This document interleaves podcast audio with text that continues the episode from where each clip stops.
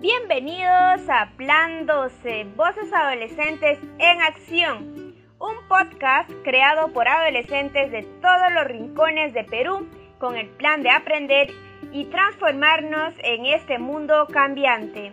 En este espacio, expertos, expertas y adolescentes como tú y como yo compartirán consejos y experiencias para desarrollar habilidades claves para nuestra vida. Además, dándonos tips para crear y gestionar proyectos sociales que impacten positivamente en nuestras comunidades.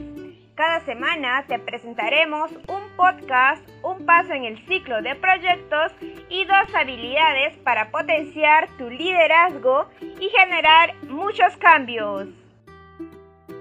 Las ideas y opiniones aquí expresadas son de entera responsabilidad de las personas que proporcionan la información y no representan el pensamiento editorial de UNICEF, América Solidaria y Red Voces Adolescentes, que son quienes nos apoyan.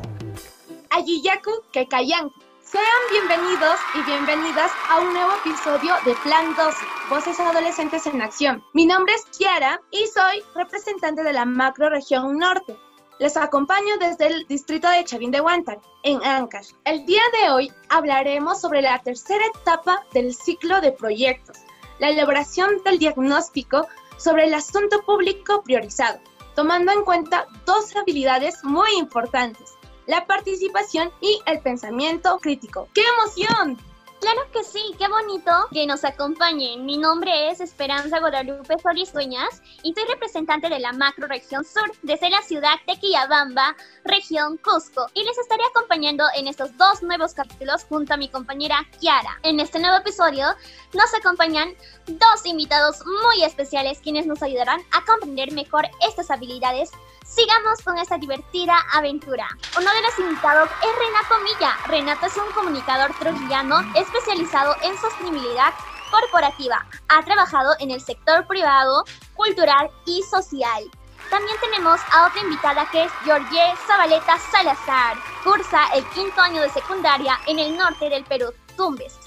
Es promotor adolescente del proyecto Entornos Seguros de Plan Internacional desde el 2019, que tiene el propósito de promover derechos de la niñez y la igualdad de género. Primero comencemos hablando sobre la participación. La participación puede definirse como el derecho a tomar parte e influir en procesos, decisiones y actividades. Es un acto formativo y de empoderamiento que además fortalece nuestro sentido de pertenencia a una comunidad, pues al participar ejercemos nuestros derechos y contribuimos a construir una sociedad más democrática. La participación es conocida como un derecho en muchos documentos normativos, la Convención sobre los Derechos del Niño y la Declaración Universal de los Derechos Humanos. Por eso podemos afirmar que nosotros como adolescentes tenemos el derecho de poder participar en el gobierno, en nuestras escuelas, comunidades y familias. ¿Por qué crees que es importante que las y los adolescentes participemos en los temas que nos afectan? Respondiendo a tu pregunta, Guadalupe, es muy importante porque como adolescentes podemos reconocer y fortalecer temas sociales y asimismo todas las situaciones que nos afectan y vulneran nuestros derechos. ¿Qué le recomendarían a los adolescencia del Perú y de toda la América Latina y el Caribe para que se empoderen y participen de manera activa en sus comunidades? De hecho, el principal consejo que yo les daría es que miren la realidad de su entorno con ojos muy abiertos y especialmente tomemos conciencia de que las acciones que hacemos en nuestras localidades tienen un impacto muy fuerte en, todo, en todos los demás. Mi consejo es que no se rindan, que seamos agentes de cambio en nuestras comunidades, que tengamos la capacidad de defender nuestros derechos. Nuestras metas se logran con mucho esfuerzo y dedicación. ¿Cómo debería ser nuestra participación para que anime a otras personas a sumarse? Que nuestro mensaje y nuestra comunicación siempre sea atractiva para que involucre a más personas. De hecho, es un reto grande lograr que, muchas más personas se sumen a nuestros, a nuestros proyectos, pero justamente ahí está gran parte del reto. Conocer muy bien y poder comunicarlo muy bien para que todos lo entiendan. Ahora abordaremos el pensamiento crítico. Podemos definir esta habilidad como aquella que nos permite leer entre líneas, hacer preguntas, identificar supuestos y evaluar hechos. El pensamiento crítico nos prepara para enfrentar problemas complejos, así como los procesos sociales, los cambios en el mundo laboral y la vida en general. Para Renato, ¿qué experiencias en tu vida te han hecho ver las cosas de manera diferente? De hecho, yo creo que las eh, primeras experiencias en mi vida que me han hecho pensar de una forma diferente han sido acercarme a otras realidades y a otros puntos de vista. Eh, siempre en el confrontamiento de ideas eh, que se dan a través de la conversación en el día a día, hay una nueva forma de, de, empezar a ver las cosas. Yo creo que desde las cosas más chiquitas como viajes o, o salir a caminar por tu casa, por tu barrio, por tu comunidad, por el mismo país, no, nos hace ver otras realidades.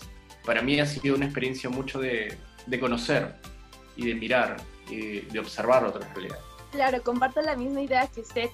Y para Georgette, ¿Qué entiendes cuando se habla de tener una mirada crítica?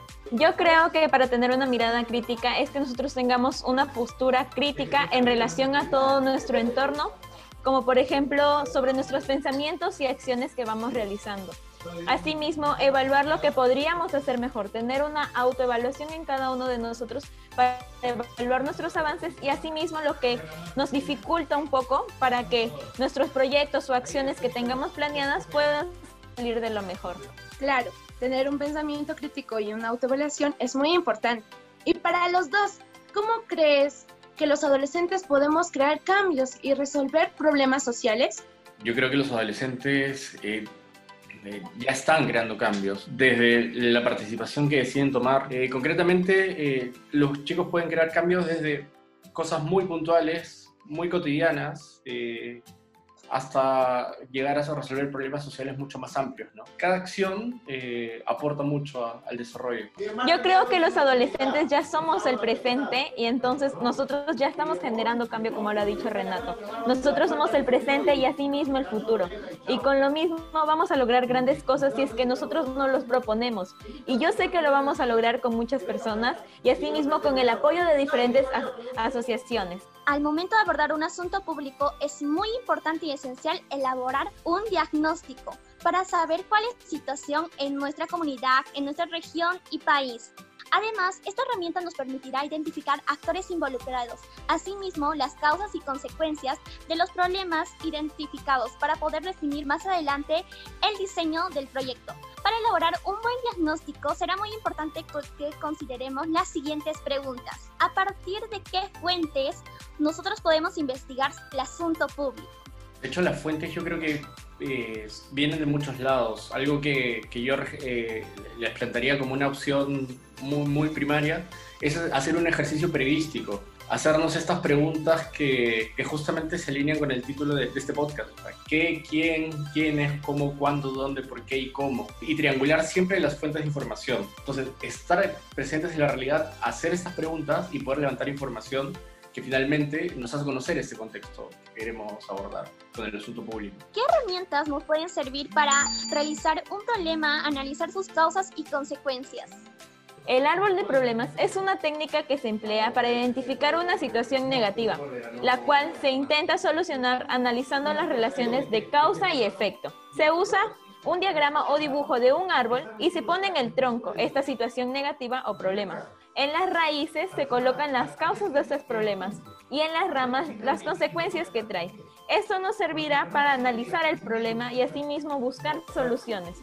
¿Cómo identificar y organizar a los actores involucrados en el asunto público que abordamos? Lo que yo recomiendo es el mapeo de actores. El mapeo de actores aporta a encontrar los actores involucrados en el problema que se identificó anteriormente, analizando su importancia y la influencia que tienen sobre el problema.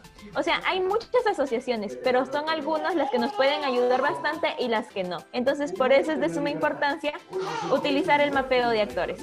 ¿Cuán valioso es escuchar a otras personas y reflexionar sobre nuestras propias vivencias? A partir de lo conversado, el día de hoy podemos afirmar que la participación es tanto un derecho como una habilidad fundamental para fortalecer las relaciones al interior de nuestras comunidades, ejercer otros derechos y contribuir al bien común. Por eso podemos decir que participar no es solo asistir a un evento o actividad, sino que desde nuestras acciones busquemos transformar nuestro entorno, nuestro alrededor y aquellas cosas que nos afectan. Respecto al pensamiento crítico, podemos decir que se trata de desarrollar nuestra propia postura, opinión y conclusiones frente a un hecho o situación. Además, conlleva el proceso de observar, escuchar, analizar y llegar a aprendizajes de forma autónoma.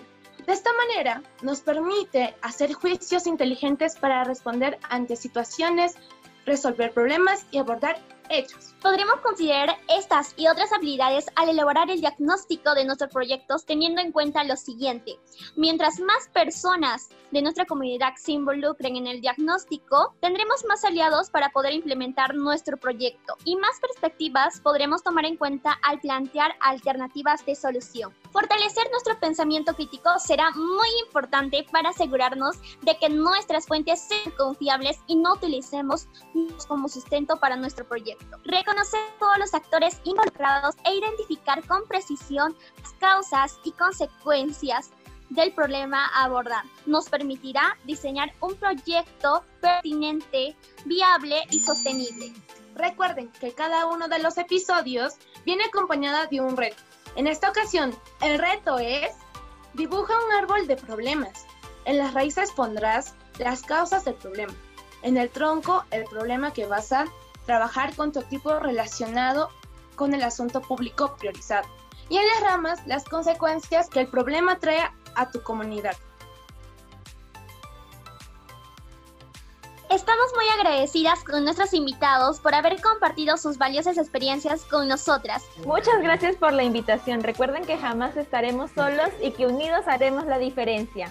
Muchas gracias por la invitación chicos y sigamos accionando localmente para impactar globalmente. Esperamos que hayan disfrutado este podcast. Recuerden seguirnos en nuestras redes sociales de América Solidaria, UNICEF Perú y Red Voces Adolescentes. Un fuerte abrazo a la distancia y hasta un próximo episodio de Plan 12. Voces adolescentes en acción. Cuídense mucho y también a sus familias.